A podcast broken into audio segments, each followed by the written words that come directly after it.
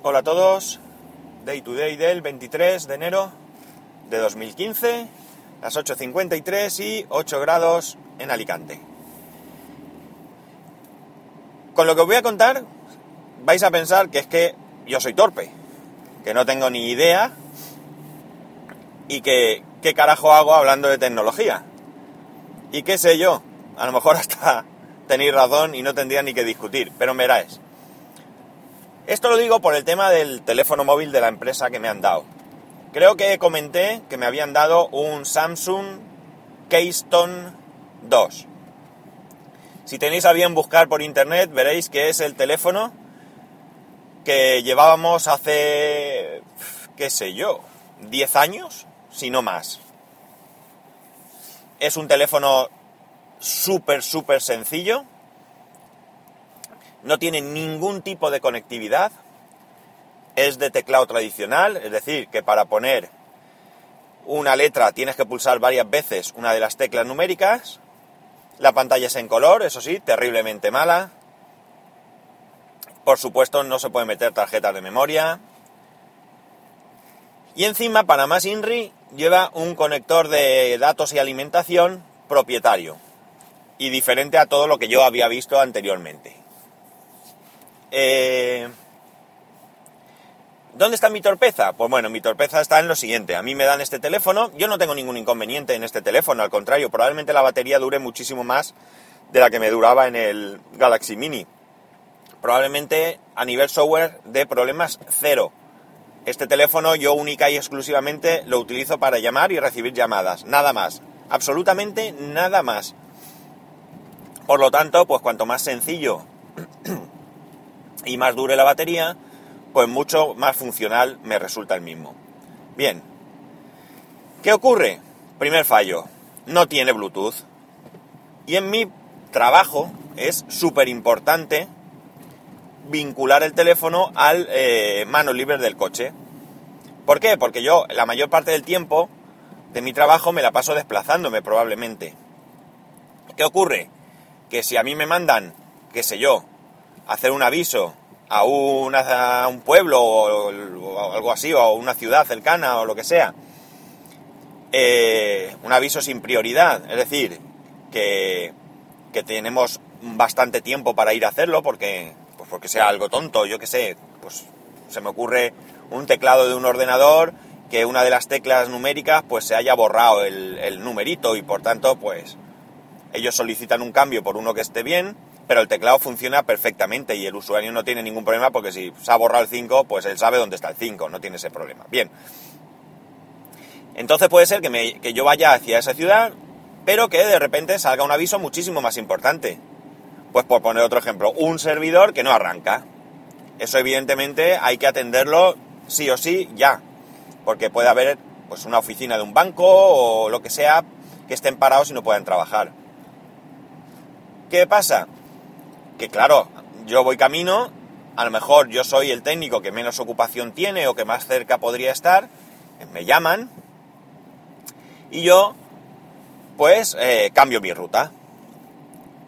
Por tanto, como veis, es súper importante que yo pueda comunicarme por teléfono. Luego, además, pues muchas veces hay otro tipo de consultas que no son a lo mejor tan urgentes, un compañero que necesite soporte, y que sepa que yo ya he pasado por esa avería o lo que sea, o que puedo conocer mejor ese dispositivo y que entonces pues te consulta, o un problema que le surja o lo que sea, y entonces pues yo puedo ir hacia mi destino e ir hablando. ¿Qué ocurre? Que con este teléfono pues eh, todo eso no puede ser, porque evidentemente yo no voy a coger el teléfono conduciendo, primero y principal, por mi propia seguridad. Sí que es cierto que alguna vez anteriormente, de que fuese esto tan, tan rígido en cuanto a la utilización del móvil en el coche que, yo he hablado por teléfono con el móvil y me he dado cuenta que te distraes, pero muchísimo, ¿eh? Simplemente por el hecho de llevar una mano con el teléfono en la oreja, ya no ves la carretera de la misma manera. Así que yo lo único que podré hacer es, si me llaman, pues en el momento que pueda parar o cuando llegue a mi destino, pues volver a llamar. Esto, evidentemente, es un problema que ha generado alguien de la empresa y que deberían de solucionar. Yo ya he advertido a mis jefes y que ellos pues tomen medidas. Si, a mí no me han hecho caso, porque yo lo advertí al departamento correspondiente, pues a ver si le hacen caso a ellos. Y si no, pues esto es lo que hay, no hay más. Es decir, yo no voy a, a pelearme. ¿Cuál es el problema con el que me encuentro, amigos? Y aquí es donde está mi torpeza. Pues que tengo que pasar los contactos. Yo tengo 100 contactos, 101 contactos en mi móvil. Hasta ahora no he tenido ningún problema porque yo tengo los contactos del iPhone, evidentemente los tengo sincronizados con iCloud y así los tengo en el Mac, en el iPhone, iPad o donde sea que necesite. Y los contactos del trabajo los tengo en Gmail. Tengo una cuenta que me creé especialmente para esto de Gmail y ahí es donde están mis contactos. Pues como digo hasta ahora ningún problema. Cuando he cambiado de teléfono, pues yo simplemente he sincronizado y me ha bajado mis contactos y feliz. Pero ahora llega cuando tengo que pasar este teléfono que, como digo, no tiene ningún tipo de conectividad, por tanto no puedo pasar los contactos. Ya no hablo de una cuenta sincronizada de, Gmail o de Google, sino eh, vía Bluetooth, tipo eh, VCard o algo así. No se puede hacer ni uno a uno siquiera, ni todo, ni se puede hacer nada. Y eh, la opción por cable, pues tampoco la tengo, porque resulta que, como digo, o no sé si lo he dicho, vamos, pero no viene el cable. El cable de datos no viene en el móvil. Y yo, evidentemente, pues no me voy a gastar el dinero en un cable, por muy barato que sea, solo para esto. Porque, entre otras cosas, tendría que pedir autorización a la empresa, que me lo pagara la empresa y tal. ¿Qué opción me queda? Me queda una opción. Y esa opción no es otra que pasar los contactos del teléfono. A mí me gusta tenerlos en el teléfono, supongo que a muchos de vosotros también, porque así en una misma tarjeta puedes tener todos los teléfonos de una misma persona. Y no como antiguamente, que teníamos eh, Pepe Casa, Pepe Trabajo, Pepe Móvil y cosas así. Tú ahora tienes Pepe y dentro de Pepe tienes todos sus teléfonos, incluso su dirección de, de correo electrónico, dirección postal, etc. Eh, bueno, pues Aún así, ¿qué ocurre? Yo puedo pasarme todos los contactos a la tarjeta SIM y luego volver a pasarlos al nuevo teléfono y aquí ya pues trabajarme un poquito el eh, juntar los teléfonos. Problemas. Hasta ahora, como tenía el teléfono de la empresa... Bueno, el teléfono que tengo de la empresa, el Samsung Galaxy Mini, no reconoce la SIM. Por lo tanto, con ese teléfono no puedo traspasar los contactos a la SIM. Tampoco sé si se puede hacer. Porque el teléfono que he estado utilizando estos días, mientras me llegaba y demás, ha sido mi eh, iPhone 3G. ¿Qué ocurre? Que el iPhone 3G no, no permite pasar los contactos a la tarjeta SIM. Sí que he leído que si hace jailbreak, pero no me quiero meter en ese embolado. Así que desde el iPhone queda descartado. Y del teléfono que tengo del trabajo no puedo hacerlo. Con lo cual, pues, problema. ¿Qué ocurre? Que al final se me ocurre, de esto que piensas, y me acuerdo que la tablet que tengo del trabajo, que tiene 3G, por suerte es de la misma compañía que ahora me han, me han portado, porque si no fuera así, eh, la tablet está bloqueada para Vodafone concretamente, pues tampoco podría hacerlo porque me dice que la SIM no vale.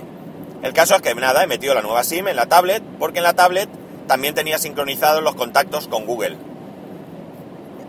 No sé por qué lo hice, simplemente creo que, que las sincronicé con esa cuenta que tenía y ahí estaban. Por fin pude pasar todos los contactos, después los pasé de los contactos de la SIM, los pasé en el nuevo teléfono al teléfono. Ah, hubo dos o tres contactos que no me los pasó, no pasa nada, los pasé a mano porque claro, la otra opción que tenía había sido pasar todos los 100 contactos a uno a uno a mano, pero pensar que cada tecla, cada letra, perdón, que quieras poner, puede ser que necesite la pulsación de varias teclas. De, o sea, perdón, la pulsación eh, varias veces de la misma tecla. Y cometer errores, borrar, eh, un suplicio. Pues como digo, hubo dos o tres contactos, creo que fueron, cuatro, no recuerdo, que no me los pasó, no pasa nada, los pasé a mano. Y luego hice un repaso porque una cosa que sí que me hizo mal es que no me pasó eh, todos los teléfonos de un mismo contacto, sino que solo me pasó un teléfono de cada contacto. No pasó nada Porque bueno, fui repasando, tampoco tengo muchos contactos que tengan dos teléfonos, a lo mejor, pues, qué sé yo, 10, 15. Fui repasando uno a uno y añadiendo aquellos que no, que no tenía en la misma tarjeta. Aún así he dejado los contactos en la SIM, pensaba borrarlos, pero los he dejado y lo único que he hecho ha sido, eh, ¿cómo se dice? decirle al teléfono, configurar el teléfono para que solo me muestre los contactos del teléfono, porque si no salen duplicados. No sé si esto es de torpes o de qué, pero vamos, a lo mejor vosotros ahora me saltáis con alguna solución mucho mejor que esta, desde luego yo no he caído en ninguna otra, y lo que sí que llegamos es a un punto en el que me sorprende eh, que todo siga siendo tan difícil. Eh, qué sé yo, como ya he dicho también anteriormente, para traspasar los datos de un teléfono Android a otro Android, aunque sea de otra marca y modelo, debería ser tan sencillo como hacer una copia de seguridad de todo el contenido, y me refiero a todo el contenido personal, por supuesto no al, propio Android, al propio sistema operativo, pero que tú traspasaras diciéndole quiero una copia de seguridad, pues te hiciera esa copia de los contactos, fotos, vídeos, mm, aplicaciones, eh, ajustes de wifi y demás, y que te lo pasara al nuevo teléfono, que tú rescataras esa, esa copia de seguridad en el nuevo teléfono y, y, fuese tan simple como eso. Yo no he podido ver ninguna manera de que esto fuera así.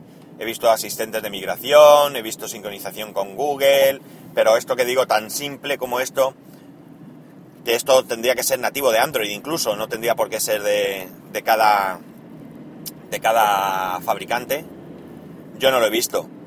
Y luego ya vamos a lo que he contado, es decir, que exista un teléfono tan antiguo como este, que no incluyan el cable, que entiendo que es un problema de costos, es un teléfono que debe ser terriblemente barato, vamos. Pero deberían de, de al menos ponerle un conector que fuera estándar, un micro USB, por ejemplo, y ya el cable te apañas tú la vida.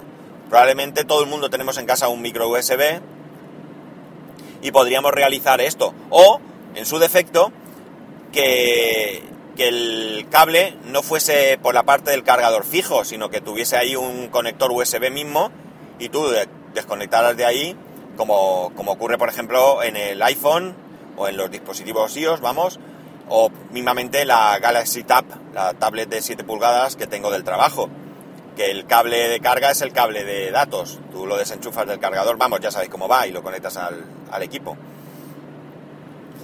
En fin, lo que digo, que o soy torpe y no lo tengo muy claro que lo soy, o realmente todos estos problemas existen, vosotros también los, los habréis encontrado y os habrán hecho sufrir. En cualquier caso, ya tengo mi mega super Samsung Keystone 2 en marcha lo cierto es que se oye, puesto en el oído, claro, porque como digo no tiene Bluetooth, se oye tremendamente bien. Tiene fallos terribles, como por ejemplo, si quiero buscar un contacto que está en la S, si yo pulso la S, va a ese contacto, pero no me permite elegir qué número de teléfono quiero llamar. Me da directamente el primero que él tiene en la lista. Por lo tanto, para ir a la S tengo que recorrerme contactos flecha abajo, uno a uno, hasta que llego a ese contacto y no mucho más, o sea, hace su función. El volumen del timbre es tremendamente bajo también, con lo cual me da que más de una vez me voy a perder alguna llamada por este motivo. Pero la batería me da que va a durar un montón, porque venía ayer cargado pues como un 75% o así, o sea, venía cargado, ayer lo puse en marcha y el tiempo que lo estuve utilizando hice algunas llamadas y demás y no bajó para nada la batería. No sé el tiempo que tarda en cargar porque como lo pongo de noche y me voy a la cama, pues no, no tengo ni idea. Pero bueno, que esto es lo que hay. No os enrollo más. Ya sabéis, para poneros en contacto conmigo, a través de Twitter, en arroba spascual, o a través del correo electrónico en spascual.es. Un día más, me he enrollado hasta casi los 15 minutos. Os pido disculpas y os deseo un muy muy buen fin de semana y nos escuchamos el lunes. Un saludo.